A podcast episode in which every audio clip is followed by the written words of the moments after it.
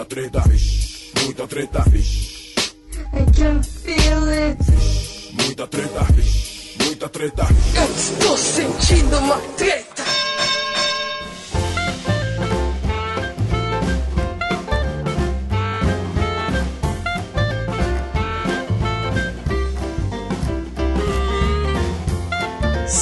Salve, rapaziada, salve, salve moçada, vocês aí, meus queridos, meus amados ouvintes do Treta Talks, o podcast mais querido da família brasileira. Treta Talks aí a gente estreou no, no dia 4 de julho, mas nós já estamos aí conquistando alguns feitos. Tô gostando muito da, da nossa média de downloads, a média de likes está subindo sempre.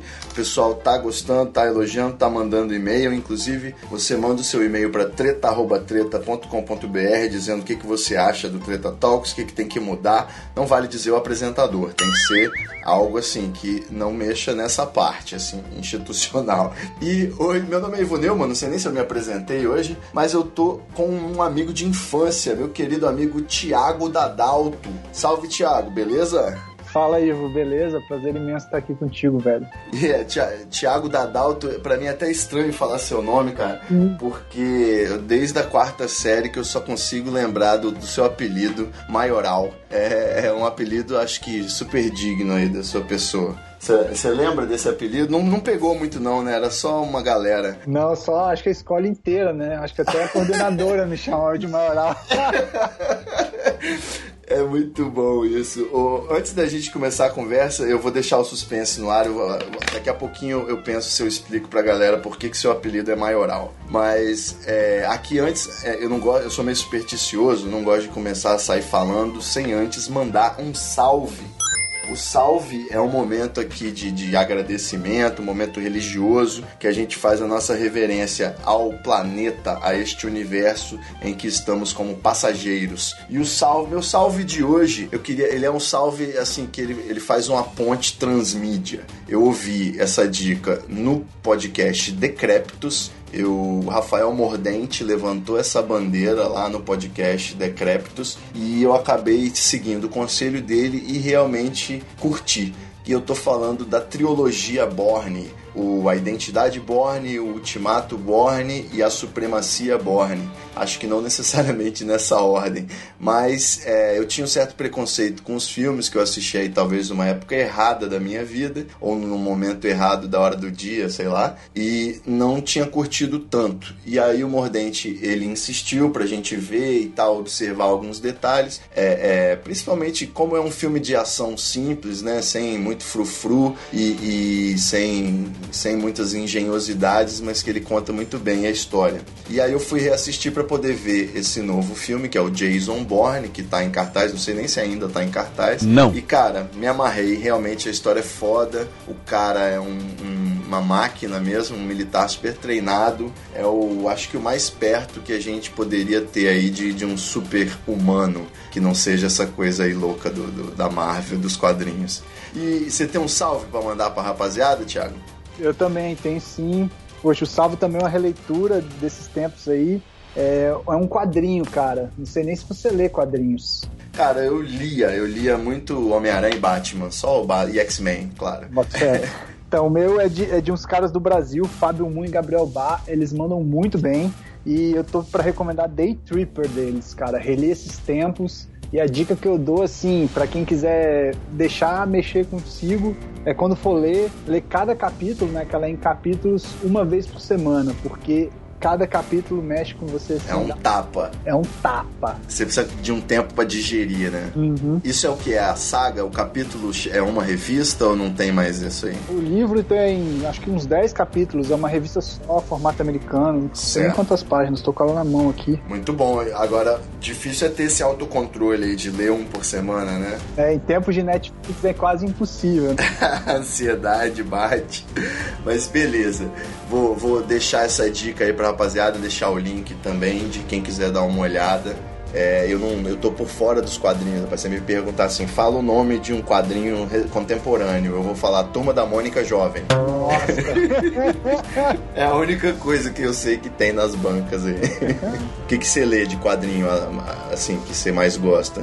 Cara, eu tô descobrindo os autores brasileiros, né, velho? Assim, uma coisa que eu, eu sou que nem você, acho que eu li muito Homem-Aranha, X-Men, né, que são tudo da gringa. E eu comecei com o Moon e o Bar, muito bons, assim. Eles têm uma outra, um outro quadrinho menorzinho chamado Mesa para Dois, legal também. E depois eu fui para outros caras. Tem uma nova geração que tá fazendo releituras da Turma da Mônica super bacanas. Isso eu vi, muito legal, cara, muito legal. Bacana, né? E outras mais, mais infanto-juvenis, mas tem uns bem sérios, assim, bem para adulto, assim, que artisticamente é uma coisa que me chama muito, né? O, a linguagem do quadrinho, a, a forma de contar histórias e, claro, a história, né? A história é uma coisa que me move, uma coisa que me chama muito. Sim, com certeza. Essa renascença aí dos quadrinhos, acho que puxando para um viés talvez, não sei se é mais realista que fala, né? Mas as histórias da Miss Marvel estão vindo aí assim com menos frufru, menos uniforme colorido, Isso. botando o pé um pouco mais no chão. Gostei muito também do, do, dos quadrinhos da Amazônia lá, os heróis inspirados nos indígenas, nas lendas indígenas. Tem a Juma,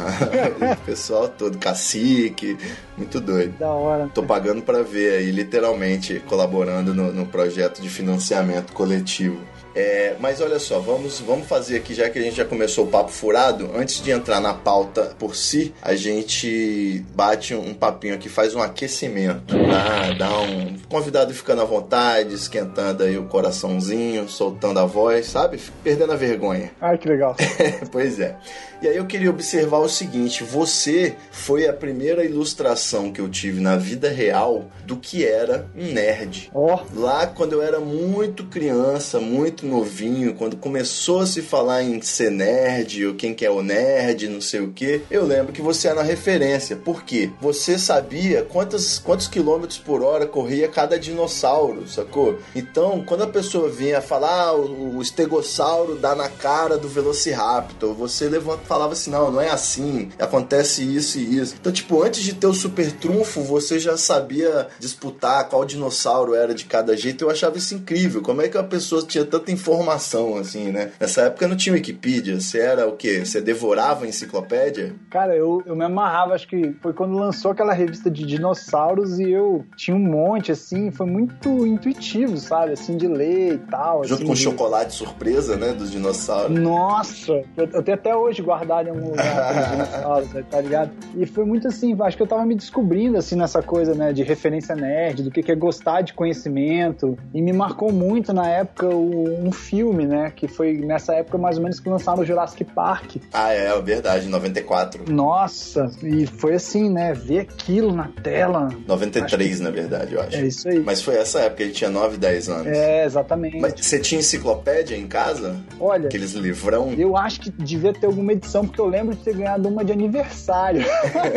Eu- os- onda, né? Sempre tinha um parente que dava enciclopédia pra gente ser mais estudioso, né? Quem, e eu nunca ia imaginar que a gente ia ter a enciclopédia tudo no computador, assim, moleza, né? Sim, né? Assim, hoje, na verdade, é o contrário, né? Você tá sobrecarregado de informação, né? Tem, assim, você quer procurar de um tema, acho que eu, eu fui até feliz, né? Porque pouca gente podia me contestar, né? Porque hoje, eu acho que se a criancinha fala isso lá no pátio, Abre o smartphone na hora, consulta no Google. já era, né? Primeiro que quem vai querer saber de estegossauro quando você pode querer pegar um Pikachu na sua escola, né? Então para com isso. Você chegou a pegar a onda do Pokémon, já era velho demais pra isso. Cara, eu peguei mais no jogo, menos, no, menos na TV, né? Porque tinha o Pokémon Red, Pokémon Blue, que é um clássico de Game Boy. De Game Boy, né? E você tá jogando agora o Pokémon GO? Cara, ainda não, porque eu tenho meu Pokémonzinho pra cuidar, né? Tem seu Pokémon pra cuidar e também tem que fazer o, o pagar as contas Go, né? Que é esse, É. esse aplicativo. Esse é difícil de capturar. Nossa, é muito difícil.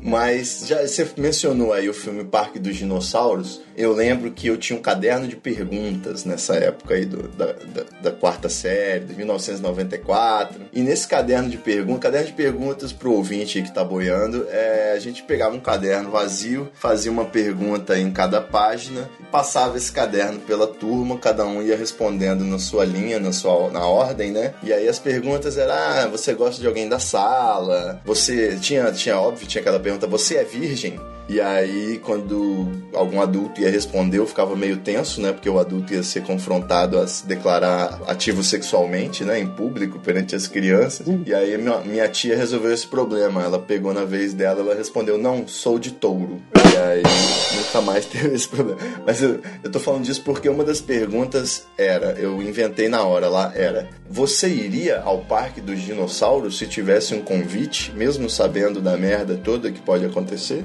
Nossa, mano. E agora você é um pai de família. Eu quero ver o que, que você vai me responder. Caraca, pô, mas eu acho que eu iria, né? Porque, tipo assim, primeiro que dá pra sair daquela treta na boa, né? Mas imagina só ver aquelas criaturas. Não, eu iria, eu iria sem, sem dó nem piedade. Talvez eu arrumasse uma, um problema com a minha esposa, mas eu iria. Talvez você arrumasse um problema de não voltar, né? Esse, É, assim, nossa senhora, é verdade. Considerando que ah, o homem conseguiu aí domesticar os dinossauros, re- reproduzir, né, através de clonagem, essa reconstituição genética que eles falam lá no filme, e, e a gente sabe que é mentira, porque nenhum dinossauro tem pena. Se você pudesse ter um bichinho na sua fazenda, assim, você tem uma fazenda, um parque grande, você gosta muito, você quer ter um pet. Qual, é, qual, vai- qual dinossauro você vai ter na sua fazenda? Poxa, eu, eu sou meio que nem a, a doutora Ellen Sattler lá do, do filme, velho. Eu teria um Triceratops, sabe? Aquele que tem os chifres assim.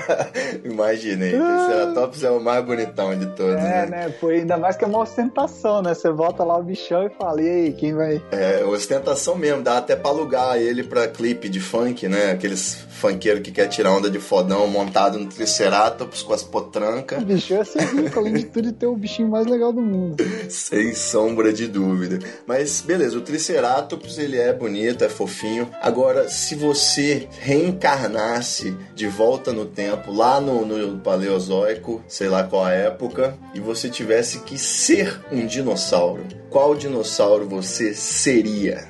Nossa, mano.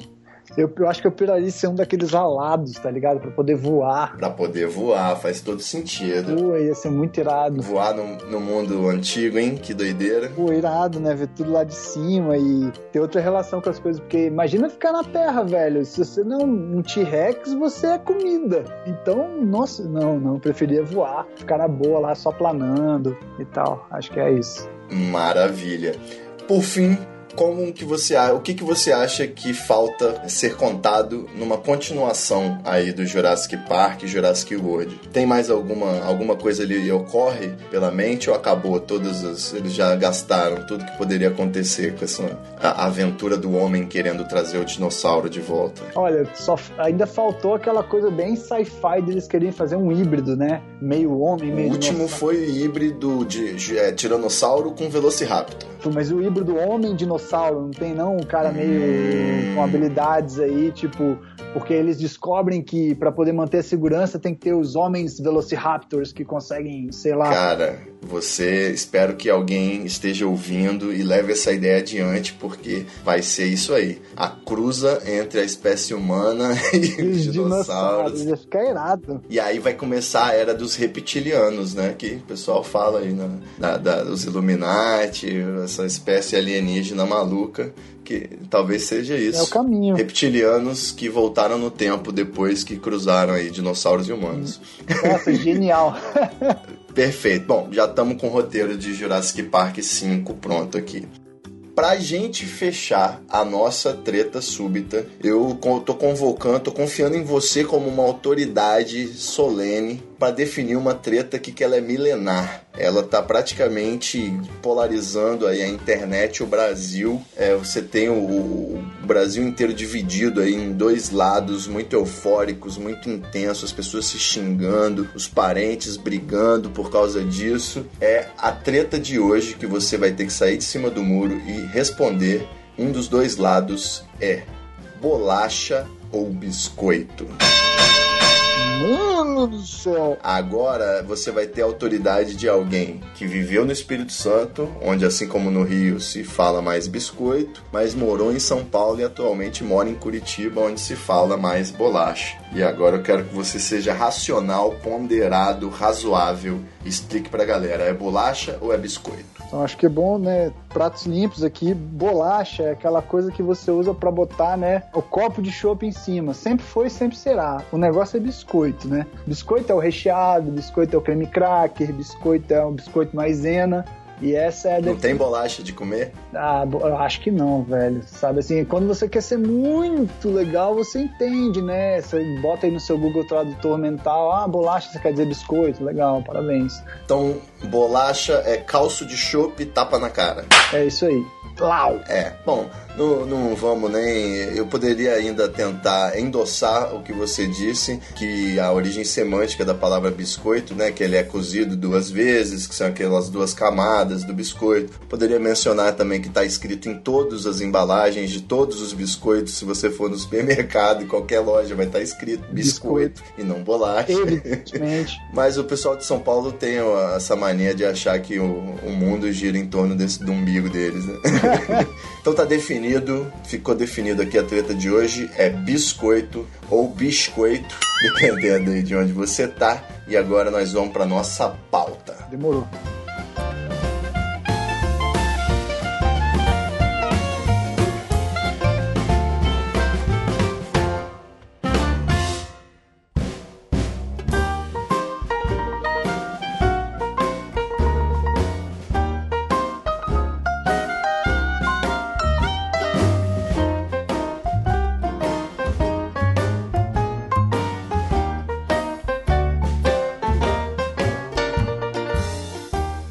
Beleza pura, meus queridos amigos. Eu tô aqui com o Thiago Dadalto Esquetino, meu colega de infância, meu amigo de infância, que a vida nos fez tomar caminhos diferentes, muito loucos. Cada um foi para um lado, mas aí a gente volta a se encontrar na internet. Eu vi que você tá com um projeto colaborativo. É, você tá com um projeto aí no Catarse que básica resumindo, né, você vai falar melhor sobre esse projeto pra gente, mas resumindo, trata-se de escrever um livro. E essa obra, é, é, eu, tô, eu fiquei me perguntando se você ficou empolgado, que você foi, tá- foi papai recentemente, você decidiu seguir a risca aquela coisa de que um homem deve plantar uma árvore, ter um filho e escrever um livro. É isso? Você está querendo concluir sua missão na Terra? Exatamente, tô querendo zerar o jogo aí já na, nos primeiros meses, né? Eu não sei se vale a liberdade poética. Não, eu já plantei algumas coisas, não foi exatamente árvore, mas já plantei e deu fruto, deu flor, né? Ô, que beleza! E escrever o livro, eu até escrevi, mas não consegui publicar. A, a gráfica que fechou comigo o contrato era do Grátis, candidato Zé Carlos Grátis, um deputado aqui no Espírito Santo que foi caçado por corrupção. E aí, assim que fechou o contrato comigo, a gráfica, ele foi caçado, a gráfica fechou. A gráfica foi, foi tenso. Mas o, o- eu escrevo blog, né? Olha aí, o treta.com.br. De repente eu consigo alvará. Só falta o filho. Eu tô aí cheio de Pokémon, mas ainda não arrumei um filho, não que eu saiba.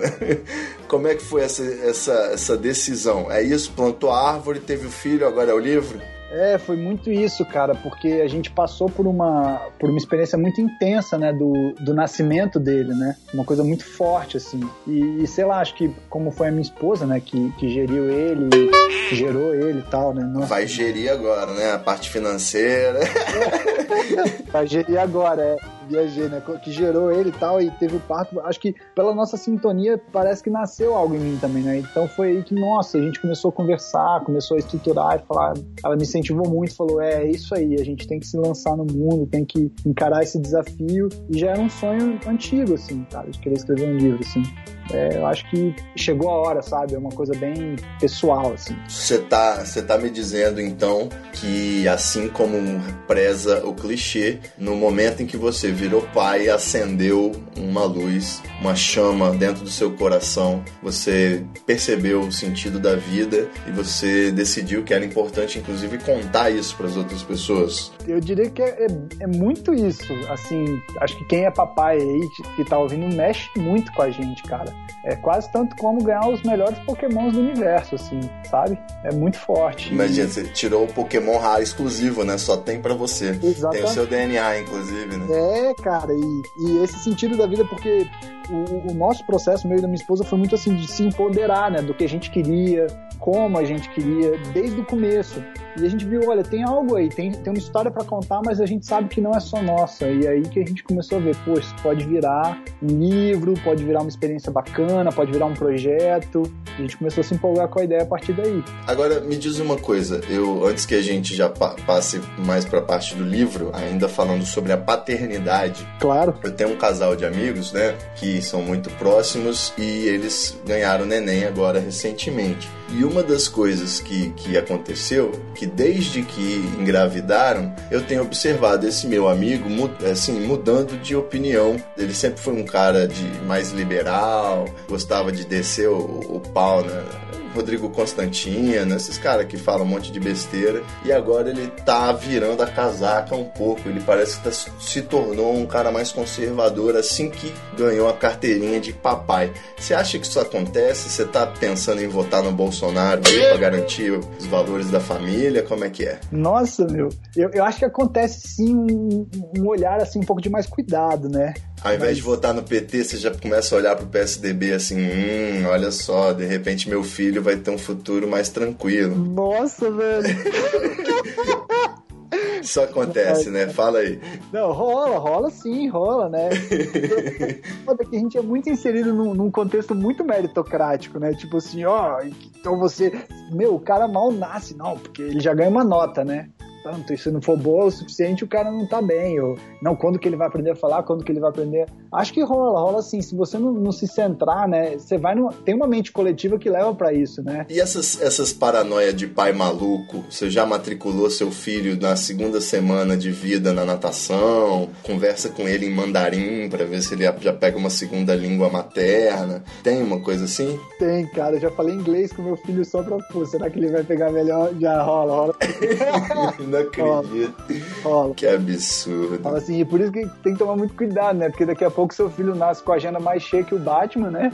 E, meu, não é pra ser assim. Tem até umas dicas assim, não, come muita carne na gestação, porque você tá garantindo o vestibular do seu filho. Isso é muito bom. se ele for fazer vestibular, acho que eu vou chorar pra ele e falar, filho, pra que perder seu tempo com essas coisas? Verdade. Tá maluco. Mas então, esse projeto, ele vai falar sobre a paternidade? É sobre isso o projeto? Não, o, o, acho que esse é um, uma, um dos vieses do projeto. Assim. A gente quer falar de diversas experiências, a gente é, entende que tem um, um, momento que a pessoa se empodera da vida dela e ela toma decisões que ela vira mesa, sabe, do jogo. assim. É uma pessoa que às vezes decide mudar de uma cidade, indo contra o que as pessoas acreditam, o que outras pessoas acreditam que pode ser melhor para ela, ou que decide que decide empreender, decide virar aí. É, eu sou formado em direito e de repente quero empreender na internet. Isso é empoderar é você tomar conta da própria vida, sei lá, é isso? É, exatamente isso. É você ter autonomia, liberdade, coragem. Não quer dizer que você não vai ter medo, dúvida, mas que você se lança. E, e nesse processo de se lançar, a gente entende que quando você conta essa história, uma história de alguém que foi e fez, outras pessoas refletem sobre elas mesmas e falam, nossa, eu também posso fazer, eu também dou conta. Ou qual que é o meu sonho? O que que eu, no que, que eu quero me lançar? E acho que essa é uma questão muito poderosa. Vamos, vamos só esclarecer uma coisa para não ficar confusão. Uhum. Hoje em dia, empoderamento é um, um, um termo muito utilizado principalmente dentro do, dos debates feministas, né? É, a gente fala muito de mulheres empoderadas, a gente tem visto aí o surgimento dessas novas lideranças que são mulheres empoderadas. É, e por que que eu tô é, conversando com um homem branco, de olho azul, de olho verde, não lembro, sobre empoderamento. Empoderamento para você é o quê? Você se permitir usar uma camisa rosa? Olha, se eu puder ser bem franco para você, é quase isso, sabe? Acho que empoderamento para mim é o poder olhar para a cara de qualquer outro homem que via com uma piada machista e falar, velho, você é um babaca. Você sabe que isso não tá contribuindo nada pro mundo. Resumindo, né, entre outras coisas. Verdade. O nome do livro, o nome do projeto, pelo menos, é A Potência da Vida. E você sabe que tudo nesse universo, se fizer sucesso, ganha uma paródia pornô. Então você sabe que se seu livro bombar, vai sair uma versão pornô chamada A Potência da Vida também, fazendo um trocadilho aí sexual. Você, você tinha pensado nisso? O que, que é a potência da vida? Por que, que o, o seu projeto vai falar disso? O que, que significa isso? Então, nossa, eu, eu juro que eu pensei nisso porque eu venho, venho da engenharia, né? E o pessoal lá cai matando nessas coisas, né? É, potência. Potência, não sei o que e tal. eu fiz o evento lá para lançar o projeto. Um amigo já postou lá no Facebook, né? Vontade da potência de Nietzsche. Eu falei, pô, brother. pra mim, assim, eu, a gente escolheu esse nome porque a gente é, empoderar, né? Vem muito do, do, de dar poder, né? E, e, essa coisa de potência é porque tem, tem um momento que, que, sabe, um momento que uma planta germina, que a semente rompe, um momento que o olho da pessoa brilha, cara, são momentos muito potentes, né? Correto. Porque às vezes a, a vida tá muito suprimida, tá muito proibida quase, sabe? Assim, então vamos dar força para essa parada, vamos dar força. E aí veio, tem uma vivência que a gente trabalha que a gente chama de potência arte, então já tava meio ali, aí veio potência da vida. Opa, esse é o nome. O que, que você quer dizer com a vida tá meio suprimida, oprimida, quase proibida? É mais ou menos assim, ó. A gente está num infinito de informação o tempo todo. Então, eu que me lancei nesse financiamento coletivo hoje, né? Tenho que gerenciar WhatsApp, Facebook, e-mail, mandar para um monte de contato, refazer conexões. Gravar podcast. Gravar podcast, né? Falar com os amigos de um tempo atrás, relembrar os apelidos da quarta série. Cara, é, eu falo com a submilha assim, eu tô vendo assim, eu tô num projeto, estou trabalhando com isso. E eu vejo a galera que não tá trabalhando necessariamente com isso, você vê assim, uma necessidade de, de postar coisa, uma necessidade de se comunicar, e você fala, mano, mas tá, e, e às vezes as pessoas olham para mim, eu também trabalho às vezes com atendimento atendimentos individuais, coaching e tal, elas falam, mas eu não tenho tempo. Eu falo, mano, onde é que tá o teu tempo, sabe?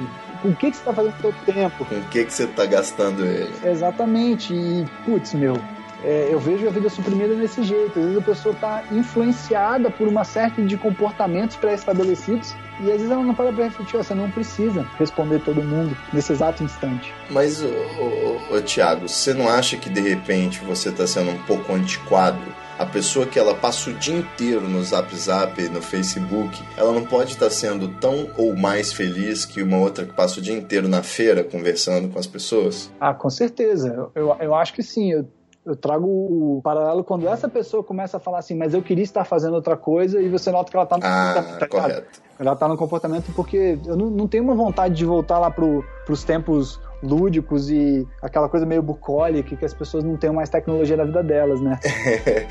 é isso. Toda vez a gente, a gente tem um momento de pensar assim, nossa, para que que eu tenho um, celular mesmo? Eu podia não ter. Mas, não sei, né? Acaba mostrando aí que tem sua, sua magia também. Tem sua magia e, e eu acho que tá muito a serviço de uma coisa boa. A minha questão, assim, da, da, da vida hoje é, pelo menos não sei como foi contigo, mas comigo foi muito assim, a gente tava escolhendo a nossa, nossa carreira, nossos estudos, assim, assim, antes nem pensar no que a gente quer fazer, né? E tem alguma galera dessa geração nova que tá vindo aí que já tá saindo um pouco desse padrão, mas ainda tem muita gente entrando no moedor de carne, sabe? Poxa, eu, eu troco ideia às vezes com os meus amigos, assim, alguns amigos da engenharia, sabe? A galera tá lá, eu falo assim, pô, esse cara deve estar tá super bem, já tá com um apartamento, já tá com, com o carro dele, né? Aquelas coisas bem, nossa, capitalista, ganhou, ganhou toda a grana do universo. E aí, como é que você tá? Pô, velho, tá foda. Eu, mano, tem alguma coisa aí em teoria o cara tá fazendo o que ele gosta, tá super trampando, tá adquirindo coisas que ele quer, né? Porque afinal de contas ele tá adquirindo essas coisas. E eu olho para mim, né? Pô, moro na casa do meu sogro temporariamente, não tenho carro, ando a pé, pego busão, sabe? Tô inventando aí um projeto para falar da vida e, pô, será que tem alguma coisa pra gente conversar? Eu fico pensando nessas paradas, sabe? É, teve uma, uma, frase, né, que um amigo resumiu a minha situação atual. É, na frase downsizing é maravilhoso você tá, de repente você tem um, um nível de estrutura grande, é, é, um cotidiano, uma rotina e você diminui tudo, você passa a viver mais plenamente aquele menos que você tá vivendo, né? Uhum. Parece um puta papo furado de, de conferência de, né, de evangélica, mas na verdade é, é, tem a ver. Eu, eu saí de uma metrópole de São Paulo para vir para um, um lugar menor, de um, um escritório, uma agência para vir para um menor, de, de um bairro onde tudo era lá perto da Paulista, perto da na Consolação, tudo era grande, movimentado, na Augusta ali a loucura, o pau quebrando, e aqui onde eu moro atualmente é mais tranquilo. Isso tudo gera um, um controle maior sobre os elementos da sua vida, você passa a curtir as coisas de um jeito diferente, né? E eu não sei se só o downsizing que é bom, porque crescer também é bom, expandir também é bom. Então eu acho que o segredo é o movimento mesmo, né? Você tá sempre mexendo aí no, no tamanho da estrutura. Exatamente. A gente tá falando de potência, mexendo no tamanho da estrutura e já tá com todas as piadas prontas, né? Porque... Olha aí, verdade. e, e, mas os termos são muito bons. Além de empoderamento, eu li lá os subtítulos do livro. A gente, você vai estar, tá, vocês no projeto vão estar tá abordando protagonismo, é, sabedorias, conhecimento, espiritualidade. Pelo que eu entendi, né, do que eu li na, na apresentação, a ideia é contar a história das pessoas e dessas histórias é, é, fazer esse projeto, essa homenagem à potência da vida, não é isso? Exatamente, exatamente. Você já tem algum, alguma história em mente além da de vocês? Alguém já chegou para vocês com uma história para contar?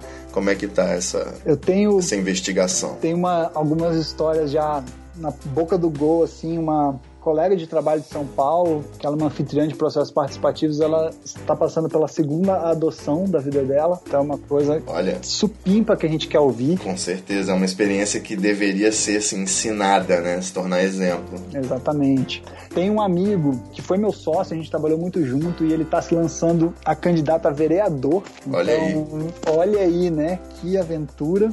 Eu não sei se ele vai conseguir ganhar, eu espero, eu espero que ele ganhe, porque ele está com uma proposta muito bacana, mas ele está nesse processo da vida pública. É uma experiência também a se compartilhar, com certeza. Sim. Tem também, claro, a gente está tentando financiamento coletivo, mas eu chamei um, um amigo que escreveu sobre doutorado informal e também fez um financiamento coletivo super bem sucedido. Então, para até fazer um espelhamento, a gente não contar só a história nossa, contar uma outra história.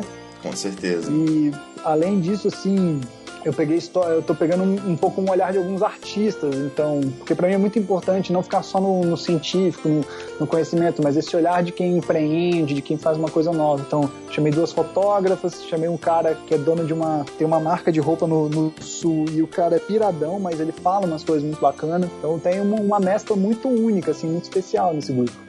É, excelente. Eu acho fantástico mesmo quando é, seriam histórias que não seriam contadas, né, basicamente. A não ser que a gente siga essa pessoa para ler o textão no Facebook. A maioria dessas histórias aí a gente só vai ficar sabendo se alguém parar para ouvir e transformar, né, isso em texto. Exatamente. E, meu, e, e eu, preciso contar que o que me inspirou, velho, foi uma, uma experiência muito infantil também, muito juvenil, na verdade. Quando eu era novão, assim, nessa época de quarta série, e eu que escolhi as fitas de videogame lá pra casa. Você passou por essa fase também de escolher fita de videogame, eu imagino, né?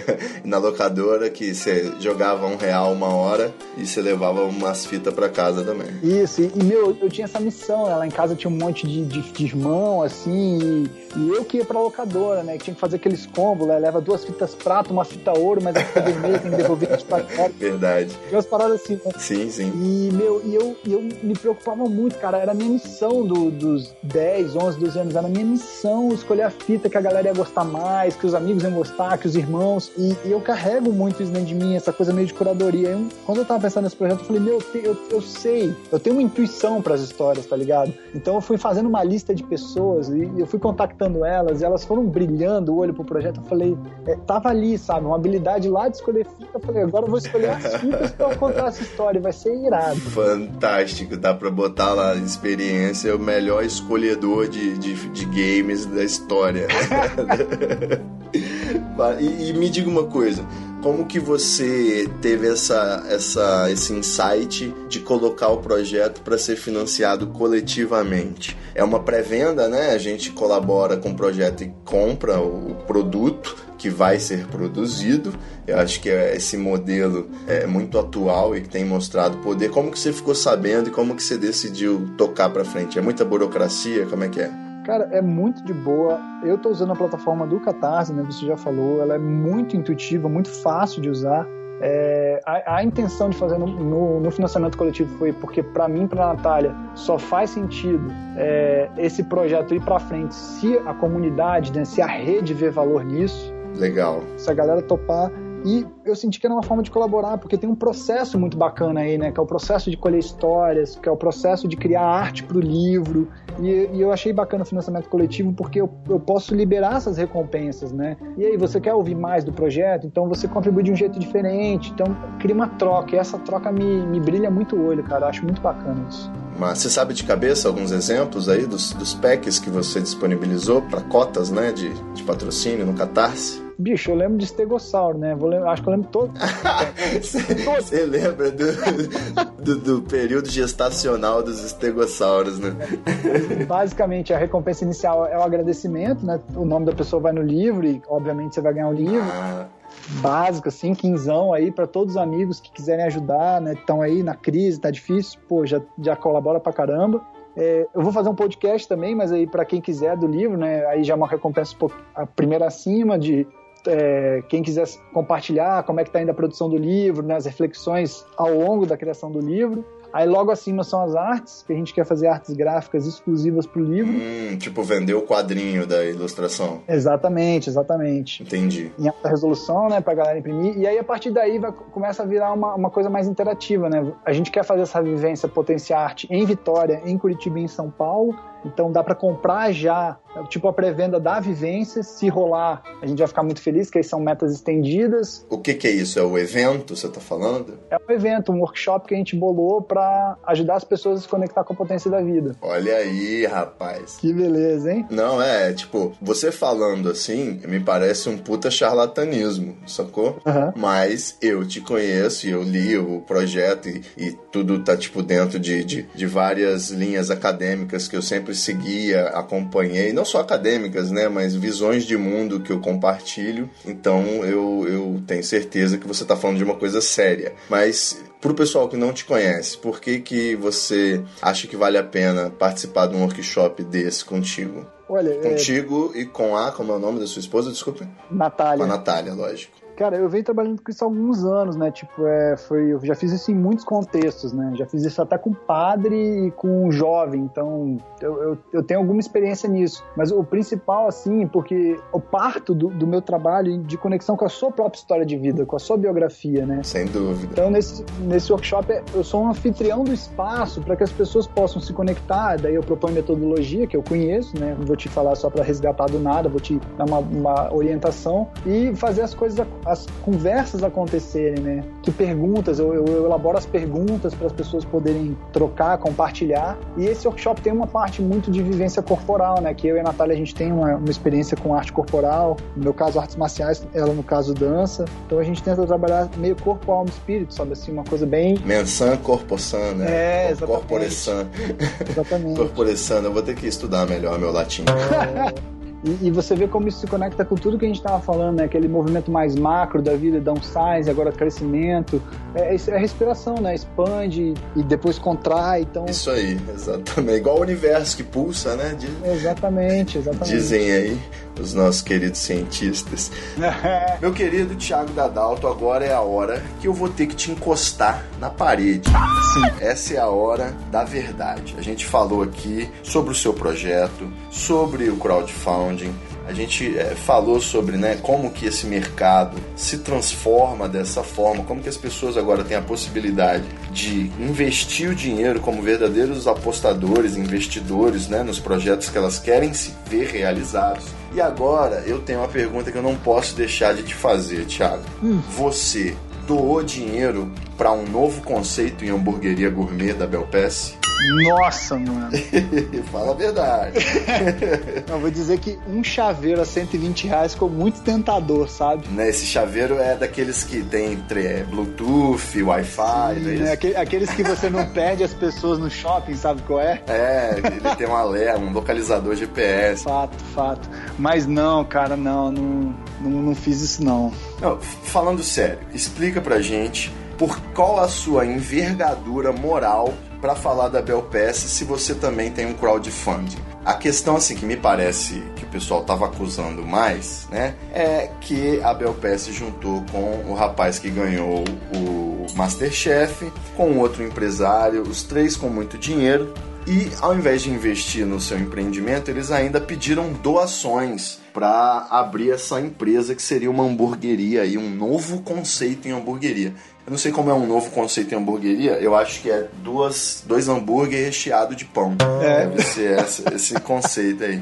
Mas o, o que pegou meio mal é que o prêmio, né? Você não comprava 100 reais e depois ganhava 100 reais em hambúrguer. Você comprava, você doava lá 100 reais e ia ganhar um abraço dos três sócios e um chaveiro. Então a coisa ficou meio complicada. Você acha que ela tá queimando o filme dos outros projetos de crowdfunding, Thiago? Olha, eu, eu acho que ela acabou botando todo mundo numa situação muito delicada, né? Porque abriu aquele questionamento assim, ah, por que, que as pessoas, vamos dizer assim, merecem um investimento, merecem um apoio? Só que você nota, né, que, puxa vida, a Bel, ela foi um pouco assim, acho que ela foi muito sonhadora, né? Ela fez um crowdfunding para levantar 200 mil reais, né? Se for Mas parar é, pra... esses aí, os empreendimentos dela são assim, né? Coisa no Vale do Silício, é tudo cara, né?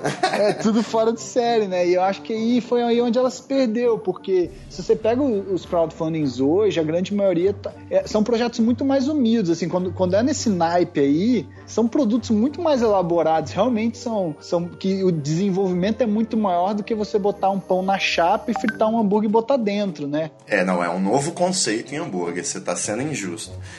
É, né?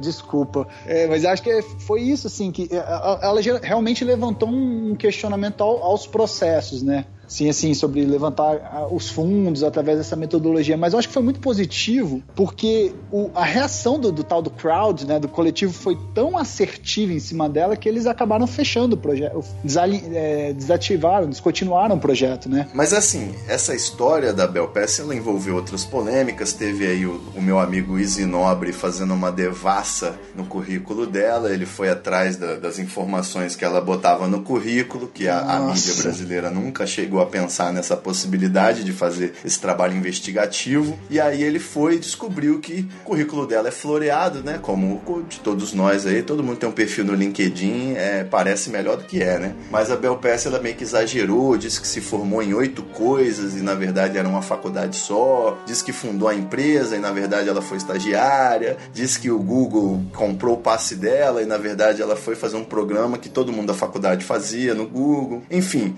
envolveu uma série de outras questões éticas aí, né, que acabaram pegando um pouco mal, principalmente em tempos em que o empreendedorismo de palco está sendo tão criticado, né? Muito. Mas a gente pode estabelecer uma regra, tipo, se a causa for social, beneficente, né? Se for uma causa nobre, doação é uma coisa ok. Agora, se for um empreendimento com fins comerciais e lucrativos, é de bom tom que o prêmio seja correspondente ao investimento, não é isso? Eu, eu, eu- entendo um pouco assim também.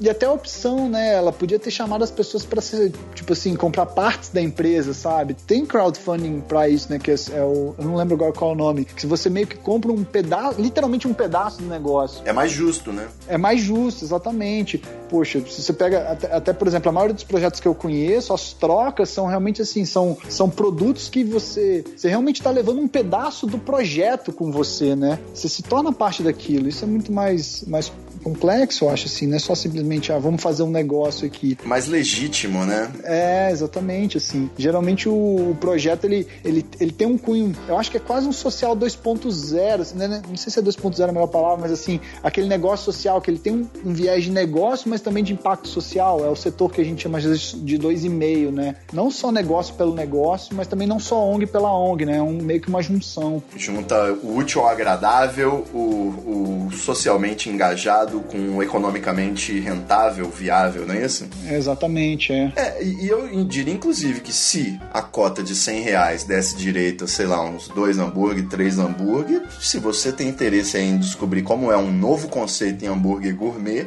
vale a pena, não tem o que criticar. A pessoa fez um pagamento prévio, investiu para ver e agora vai usufruir, né? Mas chaveirinho é osso duro de roer, né, Maioral? Aí sim.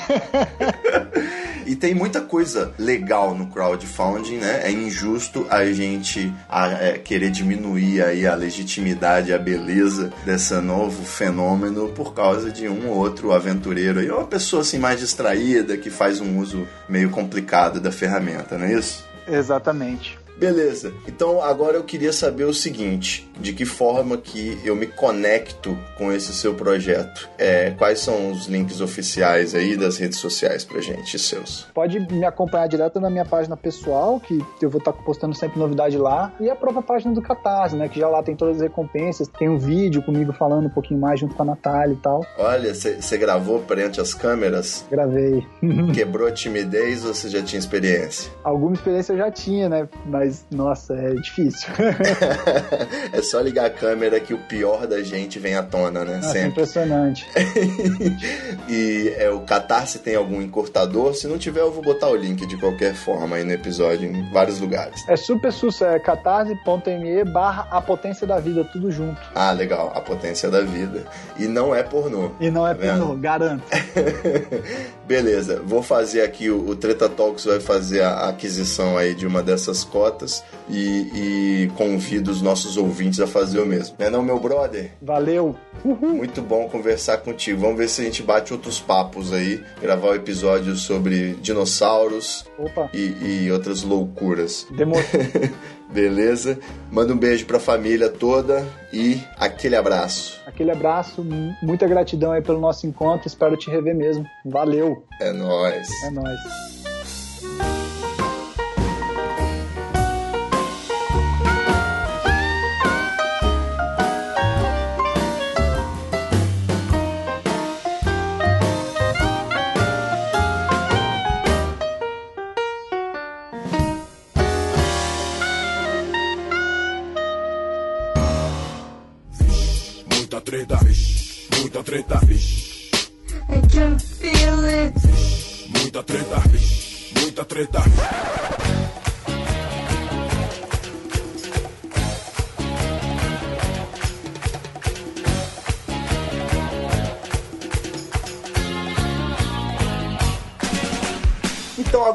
Gente terminou a nossa conversa, eu vou pedir pro Thiago ficar mais um pouquinho. Eu vou pedir para você me ajudar a ler as cartinhas do Treta Talks, os comentários e os e-mails que a galera manda sobre o nosso podcast. Você me ajuda nessa? Demorou, tamo junto. Maravilha desde o nosso primeiro episódio aí, que por acaso era o episódio número zero, a gente andou colhendo aí avaliações no iTunes. Se você ouve o Treta Talks, não esquece de dar umas cinco estrelas lá pra gente no iTunes e dizer por que, que você gosta. A gente também recebeu comentários nos posts, pelo Facebook, é, pelo Twitter e também e-mails para treta.treta.com.br. Se você quer falar aqui conosco, manda sua cartinha para o Jardim Botânico não, para o e-mail treta@treta.com.br. Tiago, o que, que você tem de cartinhas aí pra gente?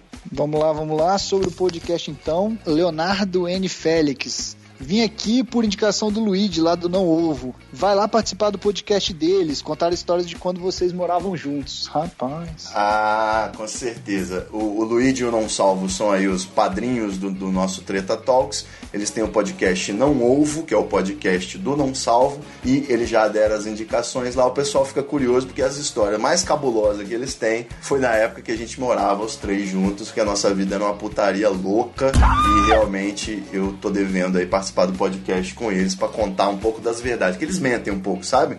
Eu tenho que contar a parte é a parte suja da história. Mas eu vou lá, vou lá participar do Não Ovo sim. Legal. Lia Novaes disse: finalmente conhecendo o famoso Ivo Nilman, oh. que tanto falam no Não Ovo. Olha aí. Muito interessante o podcast, já tem fã. Tá vendo, pessoal? Só é tanta história de, de, de, de drogas, de sexo e prostituição que o pessoal já, já vira fã. Se identifica, né? e que mais que a gente tem? Dolphins Martins. O que eu mais gosto nesse podcast é que parece um papo de bar com amigos, mas que todo mundo resolveu falar sério sobre algum assunto. Quero ver agora um programa de entrevista. É, realmente é um, a gente faz aqui um papo de bar, né? Eu, eu fico bêbado e ligo no Skype pros meus amigos mais legais. E aí, realmente, agora eu faço meio que uma entrevista, né? Eu acho que é um, é um bate-papo de bar, meio que uma entrevista que eu sou curioso. Quando, quanto mais eu bebo, mais eu fico curioso. Ó, oh, que beleza.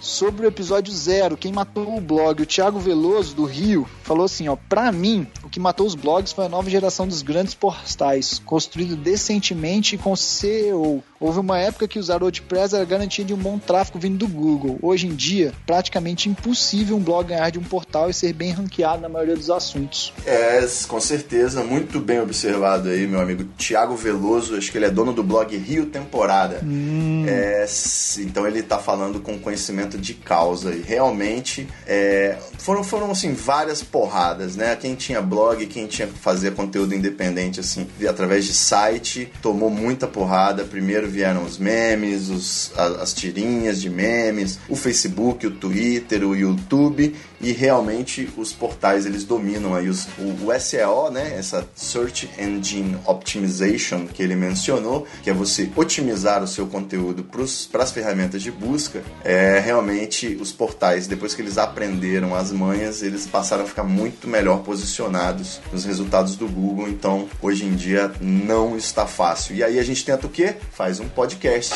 Boa. Quero ver você procurar o que a gente fala aqui no Google. Não dá. Vai ter que ter uma busca de áudio, né, em breve. Existirá, eu acho. Andrei Macedo falou assim: ó, gostei do tema e do modo de abordagem. Um fato para diminuição da credibilidade dos blogs, os adblogs, os blogs que trazem conteúdo viral duvidoso com acesso de redes sociais. O usuário é bombardeado por anúncios de todo tipo. Precisa fechar sete chanelas de pop, pop under, pop under e fica traumatizado com aquele formato de página, passando a rejeitar qualquer coisa parecida. É, o, o Andrei aí tem toda a razão. Eu concordo em gênero, número igual. Não. Como é que né? Gênero, número e grau. É. Realmente, o que acontece? Muitos blogs ficaram naquela da ganância. Vou meter aqui um banner aqui em cima da minha página inteira. O cara entra e clica em qualquer lugar, já abre uma outra página, né? Que é o tal do Pop Under. E realmente não dá para respeitar, né? Você não, nunca mais vai querer ler uma notícia nesse, né, nesse site que a, até você ler a primeira palavra da notícia, você já foi bombardeado com 18 janela e banner e pop-up, animação, barulho. É, não, realmente, é, acho que a, a próprio amadorismo aí, essa ganância amadora dos blogs cagou a, a cena toda, realmente. Nossa. Sobre o episódio 3 agora, Ivo, Minha Pequena Erva. Opa. A Isabela Deláquila. Olá, queridos do Treta Talk. Primeiramente, fora Teme. Oh, olha aí. Tô louco. Segundamente, gostaria de comentar uma história que aconteceu com um ex-namorado meu. Opa. Vocês perguntaram qual objeto inanimado a galera gostaria de ser. E meu ex já foi um. Com certeza. Um vibrador, repente. Quem sabe? Ele e os amigos resolveram provar a tal plantinha sálvia. Hum. Quando chegou a vez dele, ele ficou imóvel no sofá que estava sentado e todos riam dele. Mesmo assim, ele não se movia. Normal, isso é, pra mim é todo dia. todo dia. Né? Minutos depois, ele explica que na sua brisa louca, ele achou que ele fazia parte do sofá e seu corpo tinha o mesmo formato do sofá. Cara, fui eu que escrevi esse e-mail aqui, foi minha namorada que mandou isso? Não sei, Jó. Os, o mais incrível foi que pesquisando no Google sobre sálvia, depois das viagens mentais, eles leram o seguinte: um dos efeitos da sálvia pode ser que você achar que é um objeto inanimado. Sensacional. É, realmente. É, eu não sei, você conhece sálvia ou não, Tiago? Você, não, Cara, você não é desse só, time, não, né? Só usei pra temperar a pizza, mano. É, outra sálvia. Tem uma sálvia parente do tempero, que é a sálvia divinorum, que o pessoal Hum. fuma. Rapaz, uma vez eu comprei, era até legal nessa época, vendia pela internet e não era proibido. Hoje em dia foi proibida. É uma droga xamânica, né? Que é- ela vem de outras religiões indígenas. Louco. Então, rapaz, outro dia que, que, que eu fui brincar disso, outro dia não, né? Faz uns anos. É, a parada é séria, cara. A parada é tão séria. Você entra num portal místico, você vai parar em outra dimensão. Você, assim, passa a onda aí em coisa de 10 minutos, você volta ao normal, mas são os 10 minutos mais longos e intensos aí da sua vida. O que acontece? É, a parada é tão séria, mexe tanto, né, com a cabeça, que depois que eu participei dessa experiência aí, eu fiquei aí é, um bom tempo sem nem querer brincar de- dessas drogas xamânicas, porque mexe com o espírito, mexe com a porra toda. Tá maluco. Mas, mas eu não preciso de sálvia, não. Eu já acho que eu faço parte do sofá, inclusive meu corpo é muito parecido com o sofá. Fofinho. Oh, é... Ela pede desculpas pelo longo e-mail, mas queria compartilhar essa história com malucos que entendem mais maluquices. Um grande beijo para todos. é isso aí. Sobre o episódio 4, documentando um documentário, Paulo Lameiro começa assim: Prezado Ivo, Venho por meio deste e-mail agradecer pelo Teta Talks, Opa. principalmente pelo último, com a presença do Juninho, Júnior SQL, pelo fato de acreditar naquilo que a gente gosta, aprecia e afins. Certo. Vocês foram pura inspiração. Você com o site, ele com o documentário. Oh, peraí que eu vou chamar minha mãe pra ouvir isso. Ô, louco. Melhor disso tudo é acrescentar uma ideia nova e expandir a cuca. Eu descobri o podcast pelo Não Ouve e só fui atrás porque mas... os caras sentaram que você era maconheiro. Que absurdo. Deu match da hora. Olha aí, é o Tinder da maconha. É, muito doido. Quando liberar, eu vou plantar muita maconha. Vou fazer um império, pode anotar. Já quero ficar amigo dessa pessoa aí. Sou biólogo e maconhista das antigas. Fico muito feliz ah. quando a cannabis está na pauta. Não, não só na pauta, né? Olha, o motivo desse e-mail é o seguinte: depois de muito pensar e planejar, vou lançar um podcast. Na verdade, dois. Opa. Olha, nisso queria te perguntar: quando você faz um podcast com um convidado, é tudo pelo Skype? Hum. Vou tentar meter o louco e realizar essa fita. Obrigado pela inspiração mais uma vez. Tamo junto. Então, esse, esse, essa pergunta é muito boa, porque realmente, às vezes a gente ouve podcast e não faz a menor ideia de como é que os caras fazem, né? E realmente, como eu tô de licença médica e que eu quebrei o pé e passei os últimos meses aí em repouso com o pé para cima, eu decidi fazer essa experiência pelo Skype. Eu utilizo aí para quem tem interesse em saber, eu utilizo o Audacity que é um, um, programa que faz a captação do áudio do Skype, e eu uso também como backup um programa chamado MP3 Skype Recorder. E ele grava também a, a, os dois canais aí de conversa. Depois eu jogo todas as, as, as faixas gravadas no Sony Vegas e faço a nossa famosa edição. Boto trilha, essa loucura. E é pelo Skype, é tudo pelo Skype, apesar de, de, de ter outros, outros ferramentas, né? O WhatsApp tem ligação de voz, o próprio Facebook tem o FaceTime, mas o Skype é o que tem a melhor qualidade, acho que de som, por isso a gente está gravando por ele. Mete a cara aí no Skype e se quiser mais dicas, manda para o nosso e-mail treta@treta.com.br. E sobre o episódio 5, o Império do Facebook, Ivo Nil, a trilha ficou muito alta, amiguinhos. Assim, é, eu fiz essa pergunta e ninguém se dignou a responder. Eu queria aí aproveitar o momento e perguntar para você que está ouvindo, o que, que você acha da parte técnica? Eu estou aí aprendendo ainda, então todo feedback é bem-vindo. Se você acha que a trilha tá alta, tá baixa, se acha que tem muito efeito, pouco efeito, se acha que tá com algum outro tipo de problema, tá lento, tá longo, deixa aí o seu feedback pra gente, por favor, no treta@treta.com.br ou deixa um comentário falando o que, que você está achando do podcast. No caso, estou perguntando aqui principalmente a parte técnica. É, o Sobral Flávio, por exemplo, ouvi apenas para ver seus músculos, nem prestei atenção na trilha. Ah, que beleza! É, tem, tem, uma tradição aqui, Thiago. O pessoal todo mundo dá entrevista e fica pelado. Ô, louco, meu. É, pô, vai ver que é por isso que o podcast fica bom, né? Sem dúvida. É isso, meu amigo. Foram os comentários. Maravilha. Muito bom. Então a gente fica por aqui e até o próximo episódio. Uhul! Muita treta, muita treta. I can feel it.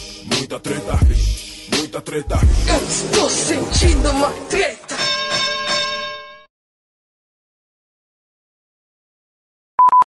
E aí o resto você vai, eu vou conduzindo, você vai só respondendo, belezas? Beleza, ótimo. Muito obrigado. Imagina.